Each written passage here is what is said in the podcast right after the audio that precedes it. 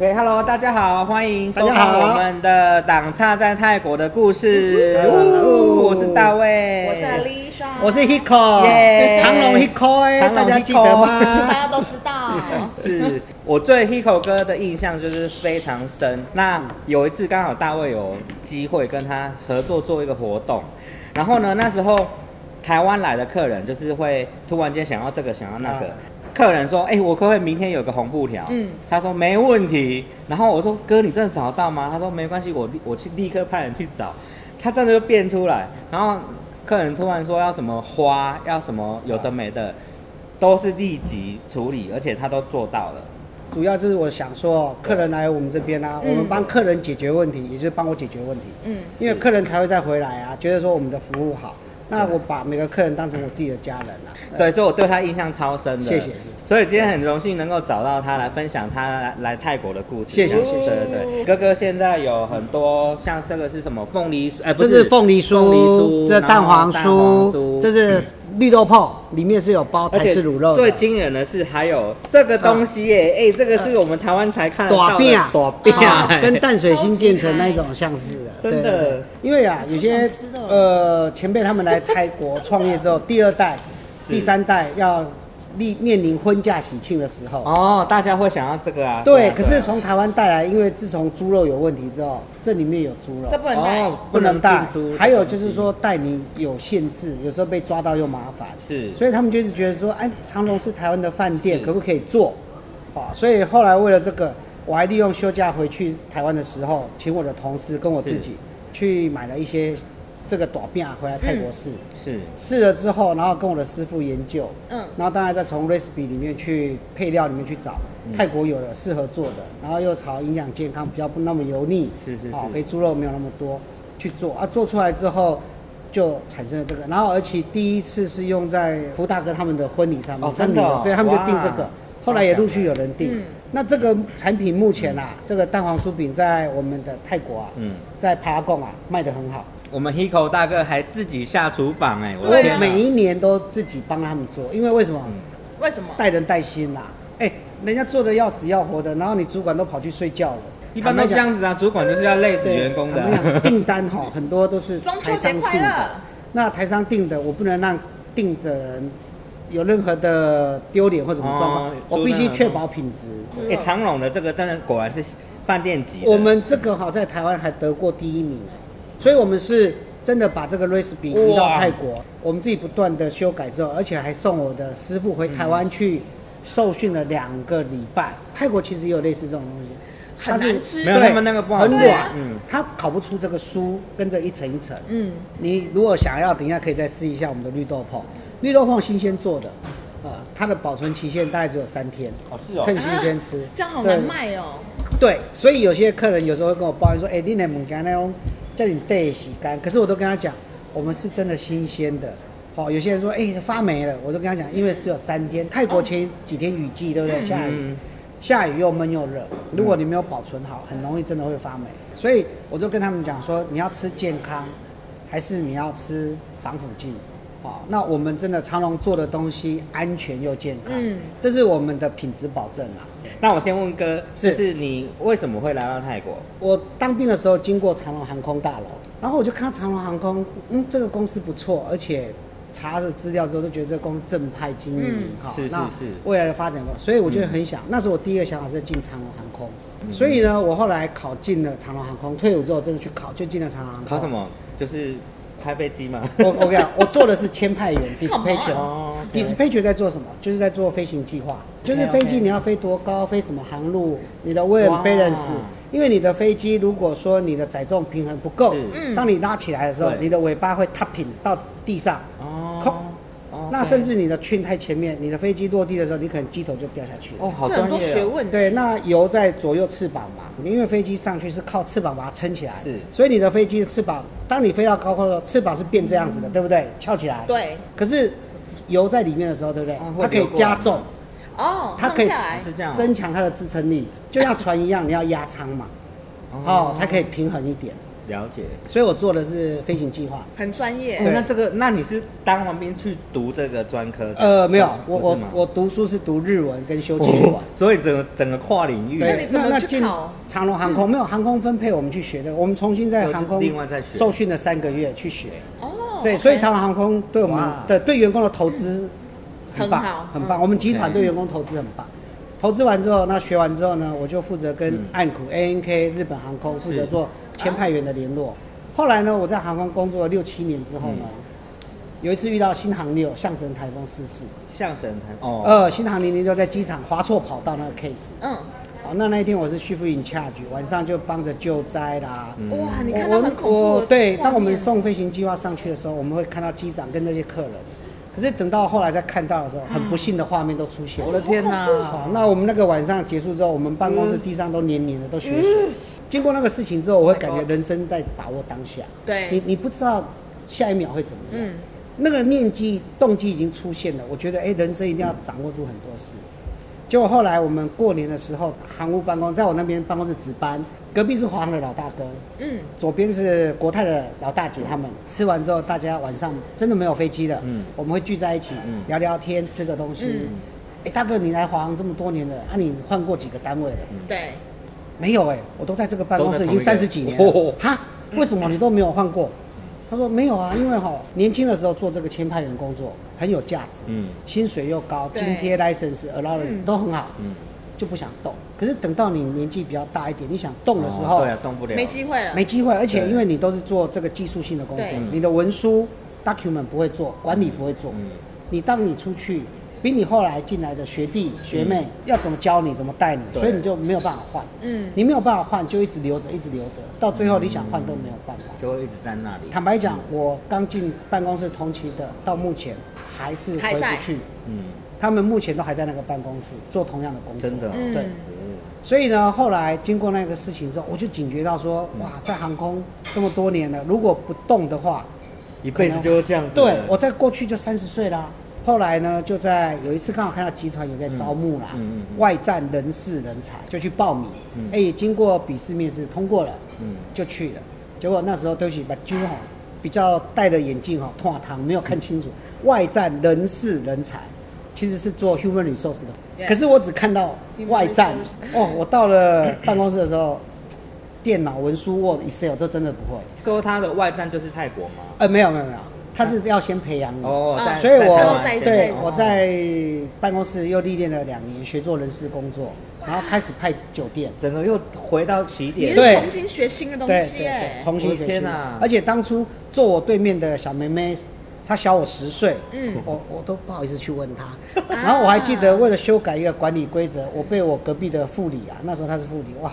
我被他退了十几次，退到我真的快哭出来。哦真的哦他都一直觉得你打的不对，你的文字不顺，你的字打错，哦因为我们不懂嘛。然后后来开始拍酒店，不管从基隆、台中、台南去哇帮忙开馆好，然后又去槟城，然后又回来基隆，然后也台北支援过然后又在礁溪帮忙开幕，然后上海又去出差过，嗯然后去弄。好那呃日本那时候一点点哈，没有很多，然后就这样子，然后最后呢又从人事嗯又开始转做现场营运。啊对，因为大家觉得我这个非人事人员就是就给博的啦，鸡婆性。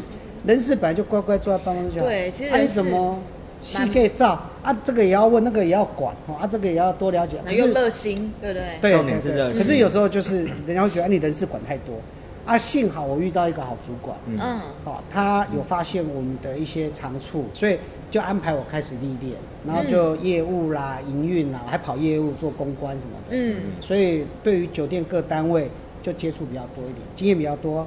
那后来因缘际会，我还记得是过年农历年的时候，嗯我们那时候董事长，嗯他就到我们饭店啊来找我，就说：“哎、啊你今天忙不忙？”我说：“啊，现在除夕夜真的很忙，嗯因为董事长他家在在老家在除夕，在在在基隆，基隆他都会来看一看，顺便来饭店巡一巡。我们的主管大家每个都很认真，过年休假什么都不是在家，都是在巡饭店。带带头对认真的，真的。然后他就突然跟我讲说：“哎、啊，人事通知你了没？”我说：“哎、董事长什么东西通知什么？” 他说：“啊，你过年后就去泰国。”我说：“啊，哦 我说自己都还不知道我说对啊没有哎、我是去台中，一共我都改过啦。我说啊，我说哦，他说啊，你等一下有空再下来，我跟你聊一下。哦，这样我才知道我要被改派到泰国来。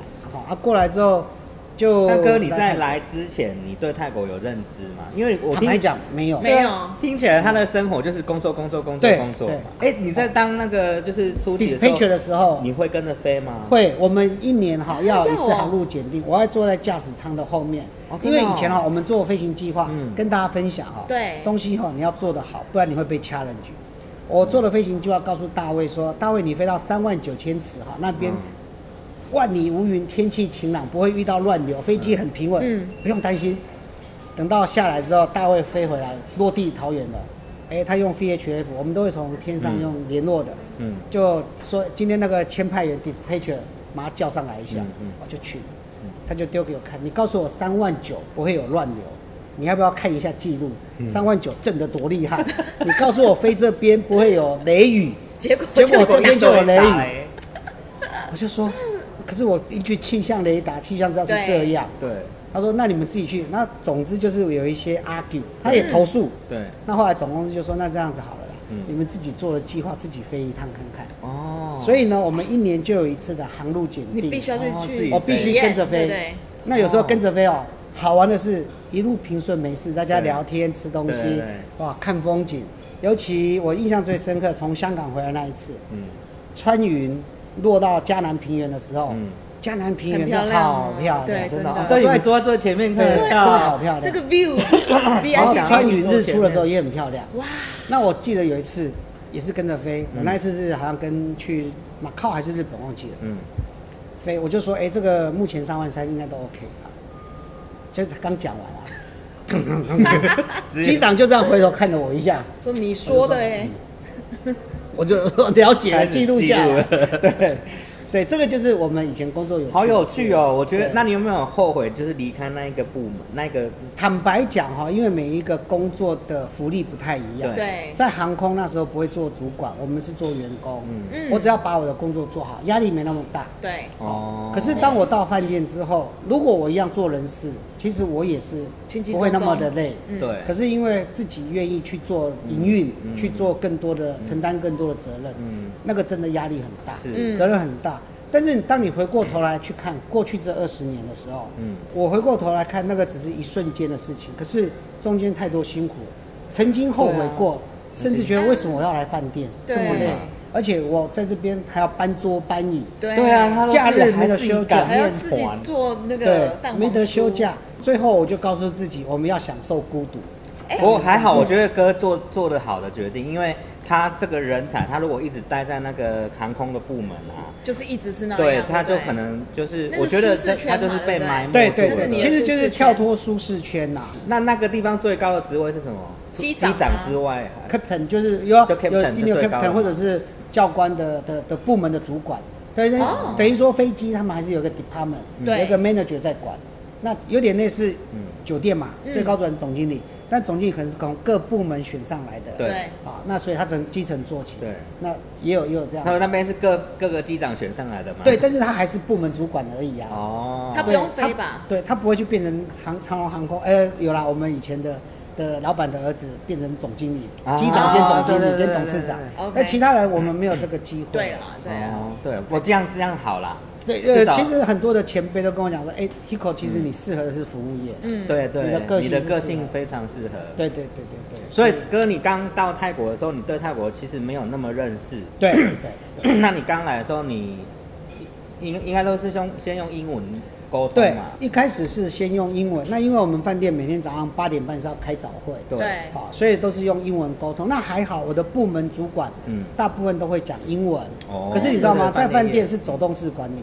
嗯我我们有从没有念小学毕业的厨师，没错，防务员、清洁员，嗯哦，公共区的清洁员，也有到那种大学硕士、嗯。柜台员。对，哦，对。那那可是你你总不能在巡饭店的时候看到灯坏掉了，嗯。那你要跟他讲哦，这个灯坏掉了，他也不知道你在讲什么，对啊，因为你遇到的是清洁员，没错，你遇到的是房务，那你也不能每次打电话跟秘书讲说，请你跟他翻译一下，对，所以我就强迫自己去学。学，那每天学，每天学，到现在，坦白讲，每天的早会大概就是一半泰文，一半英文。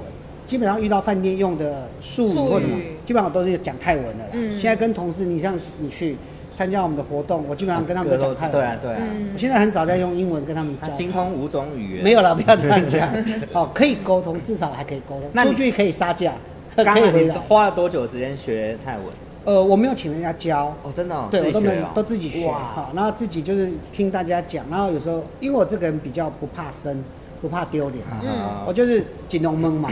嗯，哎，有时候听到就学，哎，还有是比较更熟一点，是开始有接触高尔夫球，哦，高尔夫球之后，然后跟 K D 练的，听久就会了啦。了解，对，所以我是文盲，但是至少沟通上还可以。很强了啦，没有了。真的很强了。那你这样刚来管理泰国，就是刚从台湾来嗯。管理泰国人的时候，你会遇到什么冲击？最有趣的，我们的饭店到目前啊，嗯。哦，有一个 Mr. 买本来，还有一个 Miss OK 啦，永远都是买本来。哦，他的个性就是让你会觉得我们很注重服务跟服务客人。对。对，客人要什么，你要赶快送去，你不能他就 delay 本来啊。他就买本来，慢慢的。这很泰国对，那有时候客人明明等很多很久了，他还是你看他，我叫他去楼上拿个东西拿来他还是慢慢走过来。没错没我就错我就给一个动作跑步，他他看不懂，他以为你在做运没有，动他。觉得还是觉得 relax 就是对然后他都说剧院宅烟宅烟，妈有宅龙，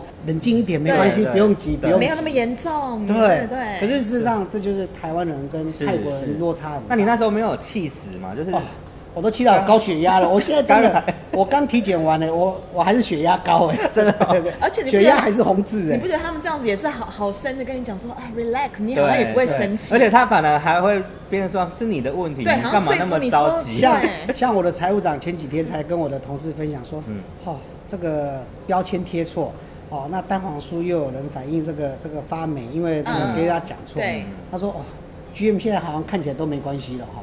我说不是没关系，我们人跟他讲说已经习惯了。你如果天天这样子搞六年、七年就习惯了。对，所以我说跟泰国人，其实泰国人我觉得他很 nice，嗯。对，很好，又善良，对，又善良，他也不会刻意去害你。对对对，但是就是说个性文化的问题。是。可是我觉得泰国有一点，他的 creative 很好。啊对啊 creation 创造力非常真的很好。对。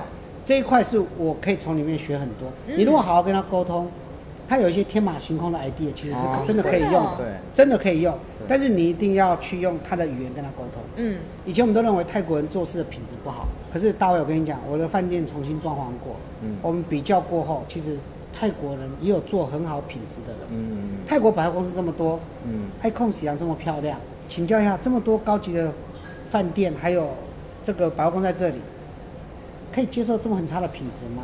只要你找对人，你就可以省事；是找错人，你就是很累。对啊只是很可惜百分之九十都找错了。对因为大部分都错。没有，因为他们他们他们好的太少了，好的太少了。我的同事自己跟我讲一个笑话，他说哦泰国真的很好，没有天灾，没有人祸，没有地震，天气又哦好没有台风，没有海啸，苏拉米什么都没有嗯。好，这是上帝给泰国的福气。嗯但是哦，他说哦，他们问过上帝，问过佛祖四面佛，他们说这个，他们说不好意思，佛祖他做错了一个事情，嗯，他不保不小心把泰国人丢下来了。好坏哦。他们自己讲的哦，他们自己泰国人自己讲的哦，他们都会他们会自自嘲调侃自己我觉得好可对爱哦。，他们也不会觉得这有什么丢脸。嗯对所以我就说泰国人，但是泰国人哈，唯一的就是说嗯，在台湾有时候我们会比较疾言绿色，重视纪律，对会议上做报我们会提对对对对可是当你在会上你跟人家讲看哪里做错什么，泰国人会很重视自尊。对他们面子爱面子觉得爱面子，他会觉得很生气。对，所以有时候以前也发生过，讲完之后隔天就不来上班。有啊，这个很常发生。嗯对，这个是直接离职对，，所以我说我的同事说你应该要怎么样，我就说当你做营运的时候，你这样子做，他明天不来的时候，难道你自己要去做了吗？对啊所以你必须要在营运跟文化里面取得平衡对还有纪律，对嗯还有你的沟通技巧，是是你要怎么样对让他做？所以后来我就觉得带人带心，嗯嗯。泰国人很重视一点，你有没有跟着我做？所以为什亲力亲为么大卫你去看我在饭店，几乎我们都歌都一直都我都在，就算我都送客人送到最后一个，唱歌唱到十一点，我也是陪到十一点。哇，所以你的员工就必须得跟着。对，以前我没有来之前啊，我们这边啊，一个晚上晚餐客人六点半开始用餐，嗯。我的师傅以前啊，我嗯来之前，他们的文化，嗯，七点半就把菜煮好了，哦，七为什么？点半，可是客人明明吃到九点了、嗯。那后面的菜呢？冷掉。对，就冷坐在那边，他想要然后客人就下班哦。对。对，对，所以我刚来第一次第一个月的时候，开始找台商进来吃饭。对。第三个月台商真的来办活动的时候，我第一场就丢脸，哦。因为我不知道这个事情。啊菜冷掉，也不晓得他菜冷掉，们的厨师还有菜都是这种虾子出来都黑的。对。我就站起来道歉。哦。所以像你说苦业这么多东西，还有这些菜，嗯。但是我感谢他们以外，也会感谢我的员工。哦。嗯嗯，嗯，没有这些员工愿意跟着我，是。我做不来。但是我觉得这个也是你领导的一个风格，因为你看哦，哥刚刚讲的，我们都遇到同样的泰国的人文化冲击，对对对。但是他面对这些问题的时候，他是换位思考，他其实你了解之后，发现泰国人他可以执行，嗯。但是他不会规划，他也不会解决问题。你看泰国人，你在外面的饭店、餐厅，临时需要什么，绝对都是没办法，嗯他因为你跟我讲四十个，你现在突然来五十个，场地不够怎么办那？个开始卡，他会告诉你啊，没办法，那你们就挤一下，对对一个桌子坐十五个你在做，每人，十个人你在挤。可是我们就会想办法怎么去把它赶快换，赶快对，对，就必须要有人在现场跟他讲应对。对，所以你都一直盯在现场，所以很累，可是你没有办法的事情。以前啊，我们的同事是怎么说？接生意是说、嗯啊，会议我们场地就这么大，我们场地很小，宴会厅太小了，对这是我们最大的致命伤。可是我们就想办法去 turn over 它。嗯嗯以前我们是这个场地开会，嗯要吃饭就没场地了，嗯我们就必须把中餐厅给全部清掉。对对然后可是大家搬桌搬椅搬得很累，也家具也受伤。后来我就训练大家，那我们可不可以用最短时间翻场？一开始从以前的三十四十分钟，训练到现在十五分钟，我可以把就可以了。整场翻完。嗯。那哦以前他们是什么？直接拒绝客人。啊，对对对，没办法啊，我们我们做不来，我们场地就这么大，一小时。对，那你们要等哦，我们没办法。那翻场不行哦，那不然对这样子，会议这边吃饭，你们去别的地方好不好？嗯，哦，以前我们的人做生意是这样。较泰国的方式，对没错，对他们就是不要麻烦，嗯，所以还好你有盯着他们教他们教他们。就是累日积月累啦。到现在留下来的干部留不住的都走了。也就是因为哥的这这样子的培训，所以他有一个很强的团队，所以他创造出了这些东西。所以我想要了解，就是因为你是做饭店管理嘛，那怎么会突然间就是做起这些美食起来呢？应该说哈，这个美食哦，是因为哈，我来了之后发现啊，跟代表处接触，以前代表处在我们附近而已嘛，对，所以代表处那些长官啊或者大使啊来的时候都会说，Hiko，我们这是台湾人的饭店，对，好，那应该有一些台湾菜，对，可以哦是这样。也是帮他们做外交。哇他说我们希望带客人来你这边，可以吃到道地的台湾美食。我就开始去准备教我的师傅，那时候我没有台湾师傅，都泰国师傅啊。嗯那我如果要找台湾师傅过来，以往的经验都怕，嗯教会了台泰国师傅，他们又会离职。是，所以呢，我后来开始怎么做？我从 YouTube 上自己去找一些道地的台湾菜，对，好吃的、简单做的，先开始。做完之后，我把食材全部都记录下来，翻成英文，找我的秘书，嗯，哎，丽霞，你帮忙翻成泰文。对，弄好之后，我们找主厨到我的办公室开电脑、哦看 YouTube，看完之后，把食材每一样确认有没有，有了之后呢，我给师傅三天或五天看难难易度。哎，师傅就说，哎，这个有，那个没有啊，怎么办？啊，再去想办法去问，问到了好去买。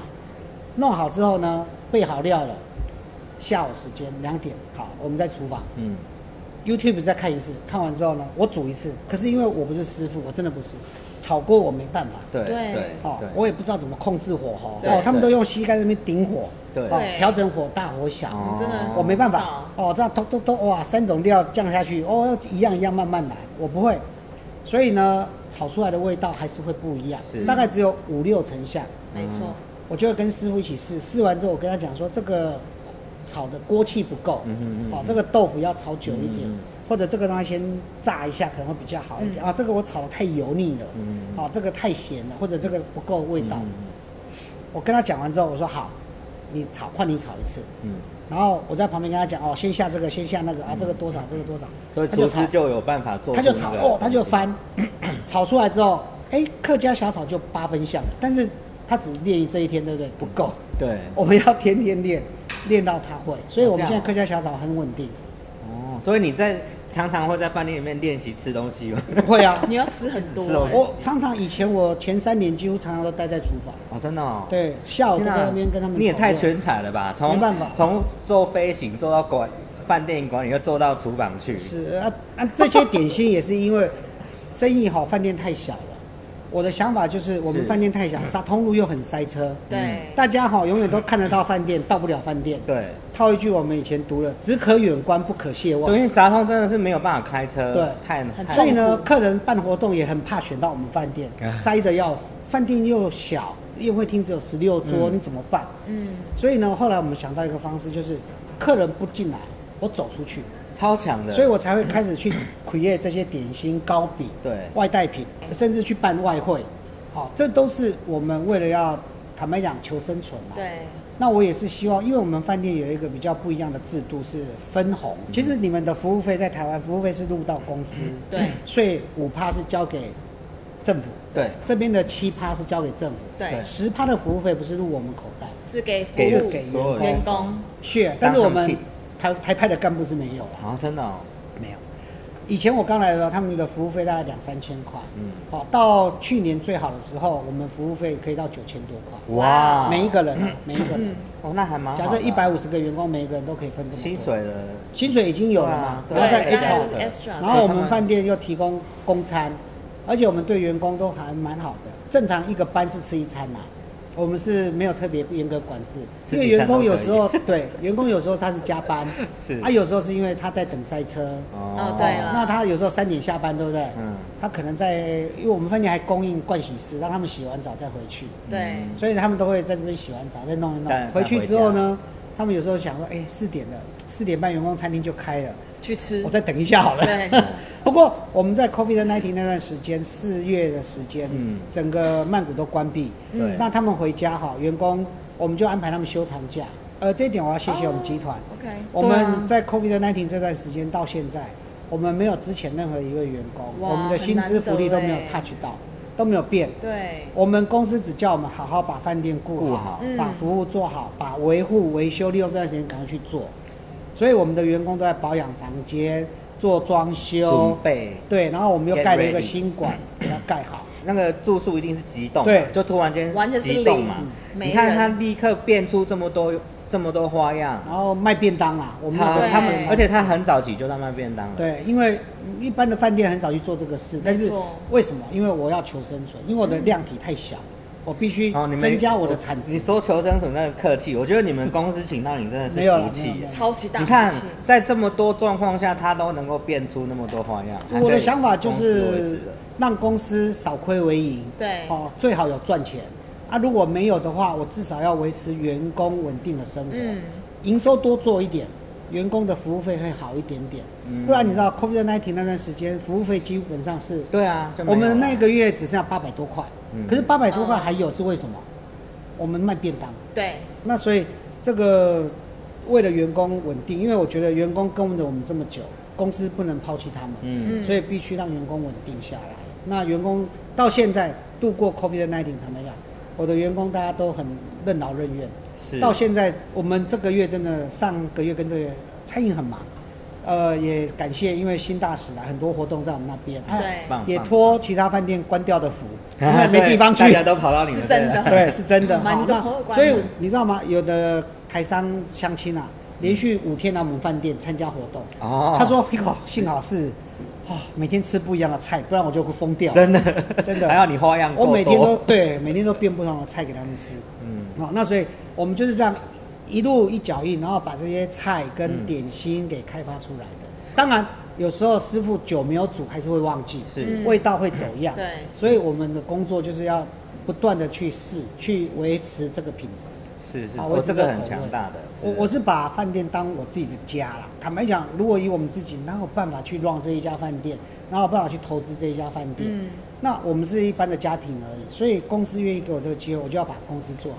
这个这么多资产，这么大的资产交给你，嗯，你不能让他有一丝的疏忽啊。然后当然当自己的在做对对对对对，因为你如果不当自己的在做，坦白讲，你如果是员工的心态，我就想跟员工分享，常常讲，哎、客人进来开门了，下来一个老太太，嗯我说如果今天这是你的阿妈回来了，你怎么做？哇，你是不是应该赶快去扶提包包，帮她开门？还是你说阿妈阿阿妈阿妈没关系啊？所以当然对员工有时候我会 要求蛮多的，严格啦，对，那也会很生气，有时候也会有情绪。是，感谢他们包容包容啦哈。嗯而且我发现有一个很好笑是，当他们自己用泰文沟通的时候，他们常常会沟通错。啊，一定的，泰国人少很奇怪很少，泰文沟通反而沟通错。我用英文跟他沟通，嗯。或者我用泰文跟他沟通，不会错，对，因为我一直重复的、不断的 repeat。嗯，还有我会去吹醒、去追踪、对。去看做得好不好。那有时候常常明明他的犯错是在你绝对想不到的地方，对啊，对啊，对啊，你会觉得这个事情怎么会犯错，就真的发生了。嗯，所以你没有自己去做这些事情，很难体会得到。是啊那泰国有一点，它的 creative 很好，对不对？嗯对，你给他设定这个标准，如果你不 control 的好，他有时候想想，嗯天马，炒了很多，行空哦对，为什么我一定要加这么多？我可以改一下，啊为什么客家小炒一定要放豆腐 豆干？啊，我不能放别的吗？对，啊，这个台湾菜就是这样子啊。他们有时候会去把台湾菜想要自己去改。有些泰国人很聪明，啊，对，他会用 show cut，他就想说，哎、我要腌三天、腌五天，我不要，我就怎么去做，我要快一点。但是那个东西就不就会走是传统的味道走样的走样的。鸡汤、佛跳墙，我一定要求蒸十二小时。哦他们有些会想说，哎、也太久了，对，那我先蒸个两小时啊，或者先蒸个八小时，那一天我再加热一下就好。哦对啊这就是泰国人他们没有想到，因为他不是台湾人，所以呃，一切都是要有坚持啊，对是要坚持做做饭店，我觉得 patient 很重要。那 patient 另外一个就是耐力，这个是跨很多种领域哎，就是以前从小命苦嘛，还要帮爸爸去送货、骑摩托车。我从高中就开始我觉得以哥的那个就是个性条件啊，他他自己创业都没有问题，他绝对会成功的。不是说没有人来找过我们，但是我一直觉得说，呃，集团给我这个机会，嗯可以这样做，我觉得我们应该回馈给这个集团。职场就跟爬楼梯一样，嗯有五个梯子让你爬，有五个人开始爬。可是呢，你是每爬两阶，你就觉得好无聊，我要换另外一个楼梯。嗯你要从头再爬两阶，对，你又再另外爬两阶，你三年后、五年后，你可能顶多让你爬到四阶好了。嗯可是 Alicia 她是从一开始就开始爬，一年两阶，她四年后她已经八阶了。经验的累积资历是不一样，是，不要去分心，我做好小事情也可以做的很完美不。好，我也勤劳，我也得到经验。对，有时候我都跟我同仁讲，我们苦业不出来，我们至少勤劳一点，去看人家在做什么。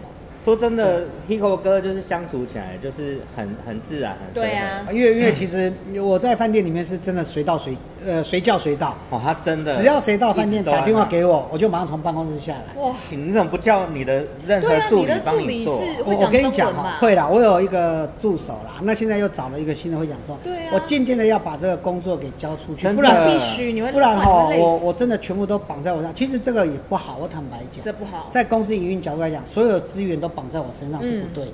对，所有客人只联络我也是不对。不对可是有时候就是客人一个惯性，你太好相处了，就是说，可能我的回应会很快速，像我几乎是，呃，上次谁说我有手机恐惧症？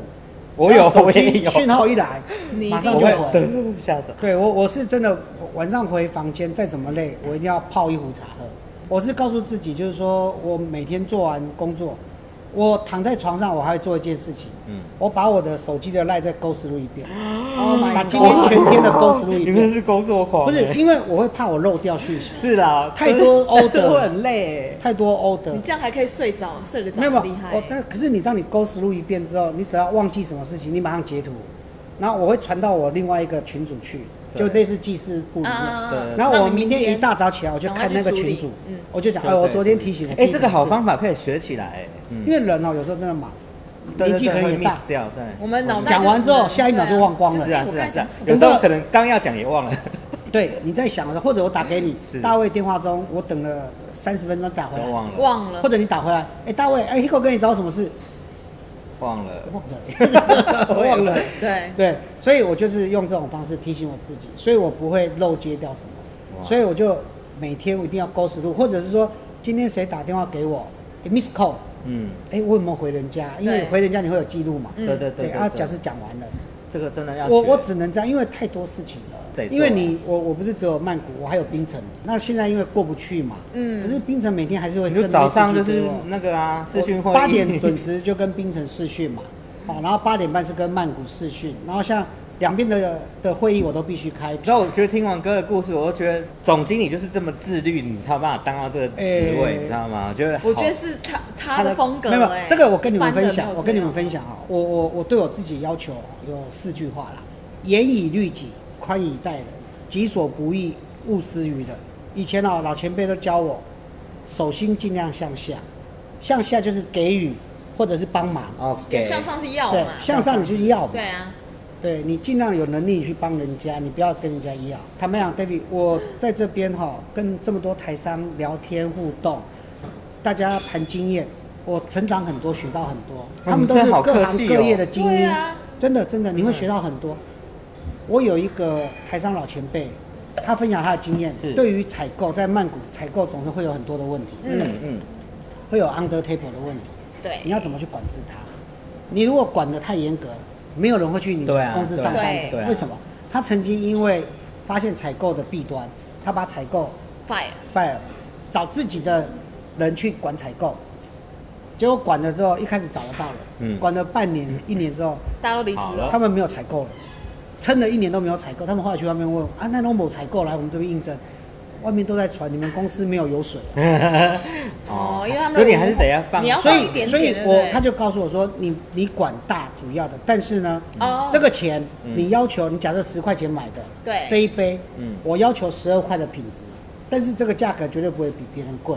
但是你说要便宜到哪里，可能没有，嗯。可是我要求的品质比别人好，对。我们只能要求这样，因为坦白讲，很多东西你也没有证据啊，你不能随便诬赖人家，所以你我只能用这样去要求。所以他就告诉我说，在泰国是这样子，当你掐得很紧，嗯掐到最后就是掐死你自己。我遇过厨师给我开天窗的，因为哈厨师哈他们都是一个团队一个团队一胖一胖的啦。嘿，今天我要求很多，这个主厨受不了了，他走，他把他的主厨那一旁那一挂全部部带拉走，哦我的天哪！我刚来的第一年就遇到，我们有一个行政主厨，之前他们都是一大早来做完早餐，然后中午大概没什么客人，他们就对准备要走了。嗯，所以当我开始有晚餐的客人来的时候，他要留到晚上七八点的时候他，不开心，他不开心了，就觉得甚至他把长隆这个当 part time job，哦，他可能另外有 main job，那所以呢，他就要离职。讲了几次之后，我就说好吧，那你真的走，我也没办法。嗯嗯嗯，可是走了之后呢，马上隔天连中餐的厨房整票也说要走。啊，他整个人把你带走，我真的拜托他，拜托他，请他留下来。所以他们真的有留下来有有，我的中餐主厨留到了现在。那个主厨，我们现在每一年都让他回台湾去受训，已经两年了。啊对他一定很开心今年是因为 COVID 1 9没去，嗯不然我们都让他回台湾待一个月，然后他现在就学很多东西回来，所以也是有这个团队。所以我真的衷心感谢这个集团给我们这个机会。第二个是我的团队福利 support，没有团队啊，Hiko 啊是我这一我扣呀我。我真的觉得是你训练出这个团队，对然后你的公司有你是你他们的福气我是这样觉得。没有没有没有，真的是超棒的，真的是大家互相。坦白讲，有些人也不能接受我的方式啊，也是离职啊。对啊，真的，嗯因为因为文化的不同嘛。是啊嗯是啊对，基本上本来在每个职场都会有合跟不合，对对对对，那你就是去五重金道是你的精英团队啦，没错这这个很厉害啊。嗯，所以啊，你知道吗？我当初来的第一个做的台湾的小吃啊，做那个客家小炒，也是教那个师傅，教那个主厨，到现在他可以炒得很好，很稳定。嗯，啊，所以我们有做了一些新菜色了，啊，我们不断的开发，但是也跟呃线上的台湾乡亲朋友大家说抱歉，就是有时候常来哦，菜哈，我们可能有时候真的疏忽了，没换到，因为我不知道客人又请你了，对啊啊，所以这个东西就是感谢乡亲大家支持跟爱护啦。我我觉得这是值得学习，真的非常没有没有没有，真的，我觉得人是互相学习成长。的。嗯，那我们今天也很谢谢哥，谢谢拨这么多时间给我们，真的太感谢，太感谢，谢谢大家，拜拜，欢迎大家在长隆观酒店见面，拜拜，拜拜。